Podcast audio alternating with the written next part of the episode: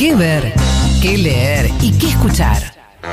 Un viaje por todos tus sentidos con Ali Lingenti. En Volver Mejores. ¿Cómo te va, Lingenti? ¿Qué decís? Hola, Adi, querido, hola, compañeras. Hola. Bueno, ¿de qué querés que hablemos? Ay, De lo que vos quieras. Lingenti, nos dicen que tenés una bomba. No, no, No, no, no, una- no la que es la que hace Kaboom, ¿eh? Una bomba notición. Eh, Yo me- me- como verá, el silencio vale como manifestación de voluntad. Los siguientes casos es el Código Civil, dos puntos y enumera, ¿no? Así que me voy a quedar en silencio. Es todo tuyo. No, yo, yo voy a hablar de una película de Clint Eastwood hoy. Ujú. Porque ayer cumplió 91 años. Y el 29 de mayo moría Pistarini también. En- olvidado a los 74 años, una cárcel de Ushuaia. Bueno, no, bueno, a partir del 10 de junio eh, voy a empezar a hacer mis columnas de, para este programa desde otro lugar del mundo. Esa es la noticia. ¿Qué? Ah. Me pones nerviosa. ¿Y ella lo sabe? Y bueno, se está enterando en este momento, me parece. Te puedo dar un besote donde vos quieras. ¿Y Pero cómo- bueno, es temporal, es temporal. Ay, pero ¿cuánto, Lingenti. cuánto, cuánto tiempo? Hasta fin de año. Lingenti sabe que te puedo ayudar. Salen cartas. Ay, Dios, lo que va a hacer esa, esa despedida en el barco, en el Eugenio C. ¿Te acordás cuando en el 70 se iba en el Eugenio 6 se hizo la propaganda del Jockey Club? Y ella iba y lo despedía con un pañuelo. Si, si nosotros no, no hubiéramos apiolado ni a Eugenia Sí. ni a nadie, es lo mismo, porque la verdad que estamos ahora estamos a la distancia. Ahora. Sí. Mueve el piso cada vez que habla Lingenti, eso sin lugar a duda. Pero además dijo ahora. Ahora estamos a la distancia. Sí. Bueno, contalo, hace una línea breve y contalo rápidamente y vamos con Clint Eastwood, dale. Bueno, a partir del 10 de junio voy a estar en Madrid y a partir del 10 o 12 de diciembre voy a estar de nuevo en Buenos Aires, eh, así que voy a seguir con mi columna habitual acá, pero haciéndola como ahora, pero en vez de estar sentado acá en, en el barrio en el que vivo, voy a estar sentado en un barrio de Madrid. Es eso lo que tengo para contar, no mucho más. Ay, ay, ay, ay, ay. Espero que haya. Andate, ponele, Gustavo, ponele el de Gustavo. Sí. Anigetti, andate un poquito. Anda un poquito bien a cagar.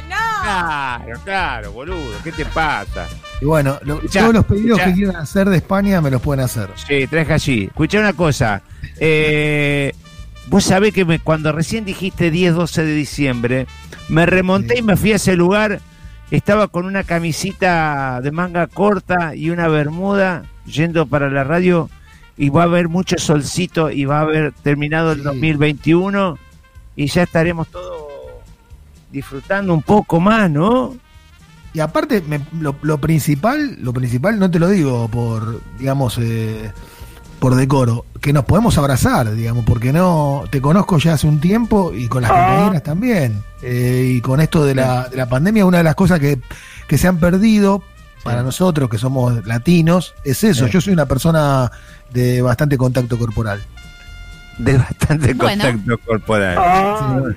Sí, sí, sí. ¿Qué, general, encima, no, el, que, el habla bien no es puto, general. No le diga así. Ya, ya. Eh, pero mira lo que, cómo me hace quedar. Bueno, ¿Qué tiene que ver? bueno, Liz, ¿y qué- por qué está de contacto corporal? En vez de decir eh, los latinos somos de andar abrazando y besuqueando, dice somos de bastante contacto corporal. Tiene una, una sintaxis y una semántica no acostumbrada para, para nosotros lo- lo- el movimiento. Bueno, eh, vamos con Clint Eastwood, amigo. Vamos con todo. Bueno, eh, ayer Sí. cumplió 91 años, impresionante eh, lo de Sí. Clint Eastwood. impresionante por la lucidez que tiene, por el estado físico que tiene. Hace poco lo vimos en una película llamada La Mula. La verdad que está impecable, impecable. Clint Eastwood seguramente debe estar vacunado. Eh, bueno, eh, vi una película de Clint Eastwood. ¿Vos sabés que eh, pará? ¿Vos sabés que Nico Lanto hizo algo de, de Clint Eastwood un sábado? Hace como cuatro sábados atrás. ajá. y le dijo, no me acuerdo a quién, cómo, no, cómo- después le voy a llamar a Nicolanto para que me recuerde. Le dijo una frase, era con Clint Eastwood, porque yo ya estoy medio perdido, que le dijo que todas las, todos los días, o que, ah, ¿qué lo motiva a hacer una nueva película? El estar como joven o tratar de meterle onda para, para estar joven o algo por el estilo. Algo de eso. Si alguien lo ve a Nicolanto, eh, pregúntele. pero te- tenía que ver porque hablaba de Clint Eastwood. Bueno, eh, eh, Nico Lantos, además de que su programa es excelente, que se llama Palermo Wuhan, es un periodista Sí. ahora dedicado a la política, pero es un periodista cultural de lujo. De lujo, ¿eh? Mirá vos. Sí, no exactamente. Bueno, eh, Sí. No, vamos a hablar un poquito está entonces de- insoportable. Parece, el, parece el hermano mayor de Miguel del Cele, general. ¿Cómo está? Está. O sea, siga. Va- Vamos a hablar de Río Místico, que Sí. vos sabés que hay un tema que, que- que está girando en todas las películas de Clint Eastwood. Sí. Río Místico, ¿te acordás cuál es? La de John Penn. Peliculón. Peliculón, peliculón mal. mal. Bueno, una película que se puede ver. en- La elegí porque se puede ver en muchas plataformas y me parece que es muy representativa del arte de Eastwood. Está en HBO Go, en Movistar Play, en Apple TV, en Google Play. Eh, en Los Imperdonables, en Un Mundo Perfecto, en Medianoche en el Jardín del Bien y el Mal, eh, e incluso antes, en varios de sus westerns, ya afloraba un tema que es importante en el cine de Clint Eastwood, que es el tema del pecado original, un tema que yo conozco mucho porque tengo educación católica, eh, y en el contexto cada vez más banal de- del Hollywood actual, esa película que ya tiene, creo que es del 2003, tiene casi eh, 20 años, es una película de una densidad eh, realmente inusual. Está Sí. basada en una novela de un autor de policiales llamado Dennis Lehane. Eh, el guion es de Brian Helgeland, que es el mismo que escribió el guion de Duda de Sangre, otra película de, de Río Místico. No voy a contar demasiado el argumento porque no vale la pena, pero la película eh, no vale la pena, digo, para no spoilearla. Tiene lugar en un barrio de clase media baja de Boston. Hay dos adultos que secuestran y violan a un chico en el inicio de la película. Es un inicio muy perturbador. eh, y a partir de ahí se desarrolla una historia que es realmente muy, pero muy inquietante porque también desaparece Katie, que es la hija del personaje de John Penn. John Sí. Penn tiene un pasado muy oscuro porque estuvo en la cárcel. El, el que hace, el que hace del chico que fue violado es impresionante ese actor. No me acuerdo cómo se llama. Ese es eh, Tim Robbins. Ah, Tim Robin, claro, qué boludo. El Y el otro es Kevin hizo- Bacon. El que, claro. el Uno que mejor había- que el otro. Eh, sí, sí, el que había hecho de contador. Tim Robin, el que había hecho de contador en la película de Como Alas de Libertad o una cosa así. Exacto, exacto, Sí. exacto. Gran, gran, gran gran, gran actor. Sí, sí, sí. Bueno, la película tiene como una especie de red dramática y narrativa muy compleja. Eh, esto no es casual porque el guionista es el mismo de Los Ángeles al Desnudo, que es otra película con un guion muy complejo de este estilo. Eh, y lo que queda claro cuando esa red de la que estoy hablando se retira, esa red narrativa tan compleja, son para mí lo que son los cimientos morales de una ciudad entera y de los Estados Unidos, ¿no? En su conjunto. Y así lo, lo remarca la secuencia de cierre, cuando todos los personajes, después de una historia muy oscura, los que quedan vivos al menos, confluyen en una celebración callejera de un acto patrio y ahí dejan cerrada para siempre la red de crímenes, culpabilidad, encubrimiento y silencio. ¿no? En todo ese trayecto, Río Místico enfrenta, como si se tratara de una especie de duelo de western, a todos los fantasmas instalados en la cultura de Estados Unidos. Por eso me parece que es una película importan- importante, que todos los personajes lo llevan un poco como marcado a fuego. Hablo de la pulsión por las armas, hablo de la toma de revancha, hablo de la justicia por mano propia, hablo de las ejecuciones sumarias y como frutilla del postre, de la identificación de todo eso con el heroísmo, que es algo que hacen muchos los americanos.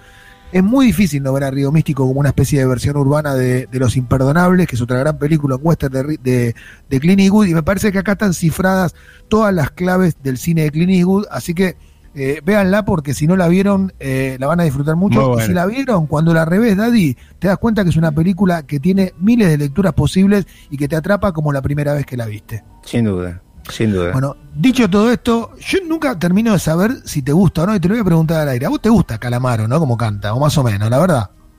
Sí, porque sí, claro, sí, sí, sí, sí. No A te Calamaro- mucho haciendo tango. No, no, no me, no, no me copa nadie haciendo tango, este, como no me copa que el peronismo abra sus puertas para todo el mundo. ¡Uh! Me fui al carajo, perdón, perdón, perdón. No, bueno, quedémonos con el ejemplo del tango. Bueno, Eh, cerramos cerramos me- entonces. me- Sí, soy, muy, soy muy purista en ese sentido. Pero Calamaro lo descubrí más de grande que de joven. Aprendí a conocer a Calamaro a partir de algunos amigos que conocen a Calamaro y aprendí a estar con Calamaro y ver otro Calamaro. Bueno, acaba de sacar un disco, porque ya para mí es un clásico, Calamaro del rock argentino, y ya está en su etapa, digamos, otoñal. Acaba de sacar un disco de duetos, como todo cantante otoñal, con invitados como Rafael, Julio Iglesias. Bueno, una de las invitadas es Lila Downs, mexicana, y hacen una de mis canciones favoritas de Calamaro. Me parece que una, una catedral de canción que se llama Estadio Azteca, y la vamos a escuchar Ah, de su disco Dios los cría, Andrés Calamaro con Lila Downs. Bueno, Muy hasta bien. mañana. Chao, papá, nos vemos. Gracias.